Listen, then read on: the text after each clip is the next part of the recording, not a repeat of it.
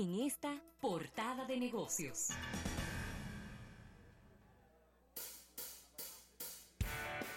Bien, 809-539-8850 si quieres participar en esta portada de negocios. Quiero traer esta noticia que está relacionada con turismo y con economía en nuestro país. A propósito de que tenemos a Isaac Ramírez aquí, que ha sido siempre un, gran eh, promotor del turismo en nuestro país y un gran preocupado porque las cosas se hagan bien. Y es que se acaba de inaugurar, bueno, se acaba de dar el primer Picasso, el inicio de la obra, del nuevo puerto Taíno Bay. Un puerto Ay. para cruceros en Puerto Plata. Ay, Otro puerto para cruceros Ay, en Puerto Isaac. Plata. Y el ministro de Turismo, el señor Francisco Javier García, en el acto de inicio de construcción, estuvo diciendo que con este puerto en la zona se podrían estar recibiendo dos millones de cruceristas. ¿Cuántos? Es decir, que en, un, en el de Amber Cove potencialmente se podría recibir un millón y en este otro otro millón. Es un, un puerto, ¿verdad? Vamos a dar lo- los detalles. Es un proyecto eh, alianza público-privada. Se espera la llegada de 650 mil cruceristas en el primer año de operación y unos 130 cruceros que van a estar atracando ahí.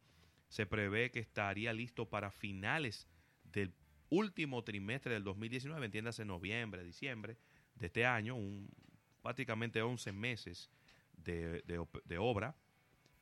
Es una inversión de 125 millones de dólares, generará la creación de 6 mil empleos directos y unos 15 mil indirectos.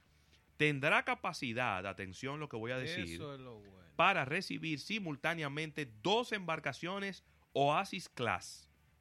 ¿Qué es eso? Son los barcos más grandes de la industria. Ah, pero bien. Es decir, dos. porque hay puertos, por ejemplo, aquí en Sanssouci, Sanssouci tiene serios, dif- serias dificultades, limitaciones para recibir ba- embarcaciones grandes. Sí.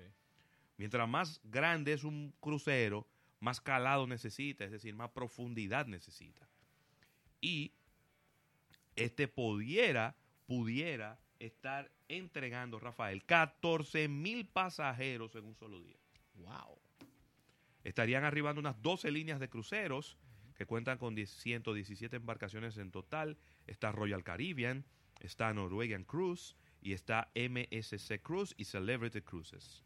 También Disney Cruises Line, Virgin Voyage, Asama Club Cruises, entre muchas otras, Pullman Tour y muchas otras más. Así que yo creo que estamos convirtiendo, y qué buena noticia escuchar esto, Muy buena. y que el Estado esté involucrado, pero que haya también una empresa privada eh, velando porque todo se, se mantenga tal y cual, porque estamos convirtiendo a Puerto Plata en el destino de cruceros de No. nuestro país. Tú sabes qué es lo único que me preocupa. ¿Cuál? Dime. ¿Qué vamos a hacer con ese bendito vertedero? A eso hay que moverlo, eso, tú a ver, eso lo mueven de ahí. Pero hace rato, viejo. Sí, sí, lo que pasa Porque es que es que Es que sí, esas son medidas es que toman tiempo, hay dos panas ahí que- mover, mover el vertedero es, un- es una decisión política y ahí por eso no se ha hecho. Ya, porque es que cada vez que a dos panas se le ocurre pegarle fuego, Sí. Amber Cove se pone que No, el otro día, el otro día ellos sencillamente se desviaron. Ya, Es decir, la nube de humo era tan grande que Ya. sencillamente se desviaron y no se pararon en Puerto Plata. Así de sencillo. Afectando los turistas que quieren venir a Puerto Plata, pero también afectando a Puerto Plata, porque cada vez que a- a- eh, ahí se de- desembarcan 3.000, 4.000, 5.000 personas, son personas que están buscando comida, que están buscando eh, regalos, que están buscando souvenirs, No buscando que humo. buscan que buscan un tour para pasarla muy bien, que van, por ejemplo, a, a- al teleférico, que, que Sí. mueven la economía de Puerto derrama, Plata. Una derrama económica. Que mueven la economía de Puerto Plata, pero me ha como entre encantado. 50 y 110 dólares que dejaba cada turista que entraba a la ciudad. Me ha encantado esta Sí, noticia, está muy buena. el hecho de que ya en Puerto Plata haya no uno, sino dos, y ojalá, ojalá que podamos seguir replicando este modelo. Yo creo que Samaná. Necesita un, un- un Ahí. puerto para atracar cruceros. Sí. Samaná, Sam- Samaná, señores, La dejaron a su suerte. ¿eh? déjame decirlo bajito. Lo que pasa es que, que tiene un senador ahí, uno tiene... déjame, déjame no hablar de eso. ¿Cuál es? Ese señor es Va, va a coger ¿Eh? escuela. Es que es amigo de mi mamá, entonces no puedo. Ah, bueno. Al que, Mira. el que pelea en la fila los bancos. Sí, sí, sí. O sea, mi, eh, esa en llave de mi, de mi papá también. Eh, ellos- Papá de ellos- casa, ellos en están- llave, en sí, llave. Pero ya, eh, yo Sí. creo que está bueno ya. eh. En llave, Sí. Ya eh. está bueno, ya que se retire, se vaya para su casa, que ponga dejen a otra Sí, gente ahí. Sí, sí, sí. Sí, sí. Sin embargo, están hablando de eso desde el 2016, Samaná, de construir un puerto. óyeme, Samaná tiene el potencial de comerse al destino que tú quieras, Oh, a nivel de crucero. Claro. No, y tirarle también, y tirarle también no solamente al senador, eh, al gobernador también.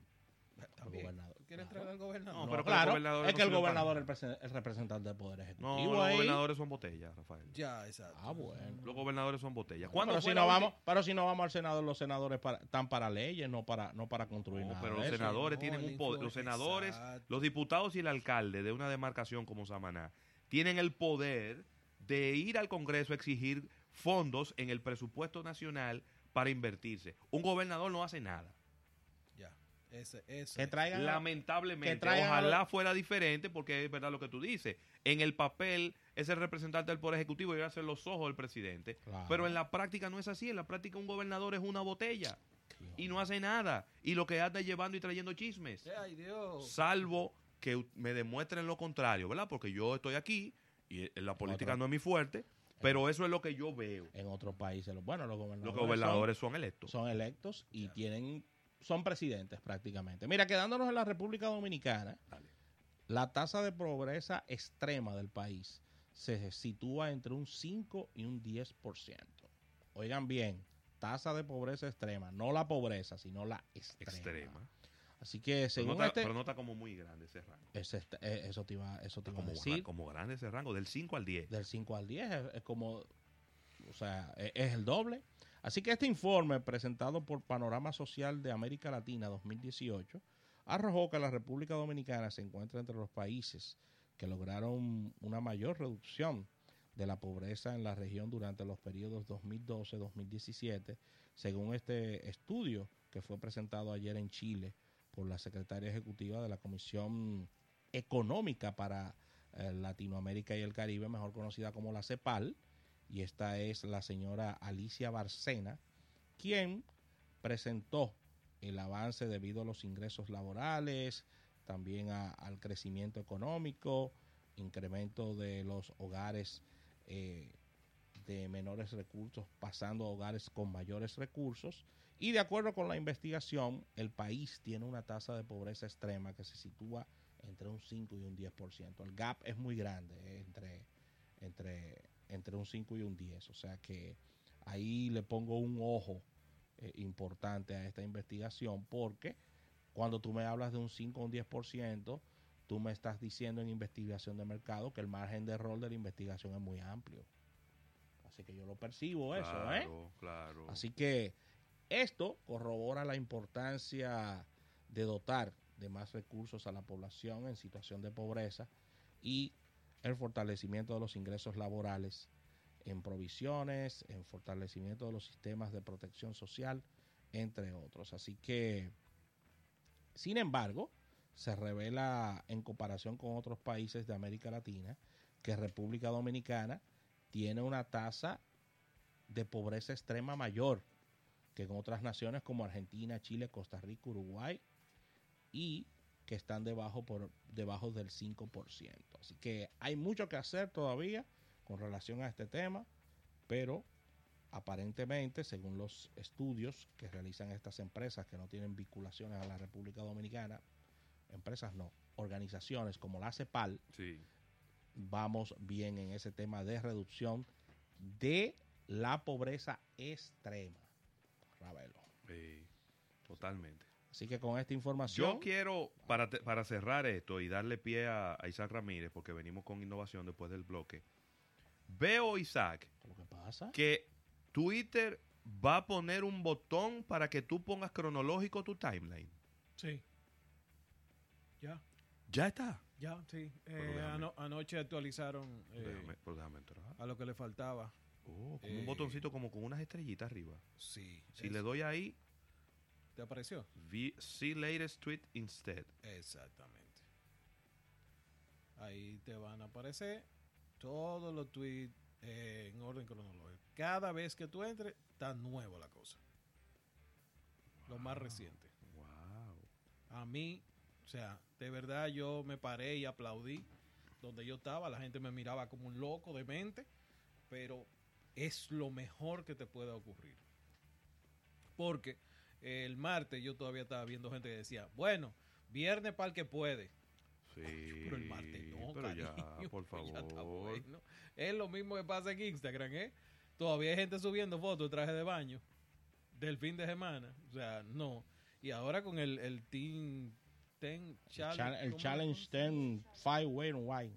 Blah, eso mismo. Eso o sea, mismo. eh, hace una semana que estamos viendo cosas de esas. Después era el huevo challenge. Sí, o sea, sí, sí. ya, ya, ya. Y los gobiernos felices, mi hermano. Eso es, Porque la gente está en otra la cosa. gente tenga otra cosa. Oh, Dios.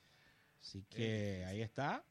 Eh, vamos a una pequeña pausa comercial, señores, y al retorno venimos con innovación al instante. Isaac Ramírez ya está con muchas informaciones. Isaac, que llegó en un Tesla en el día de hoy.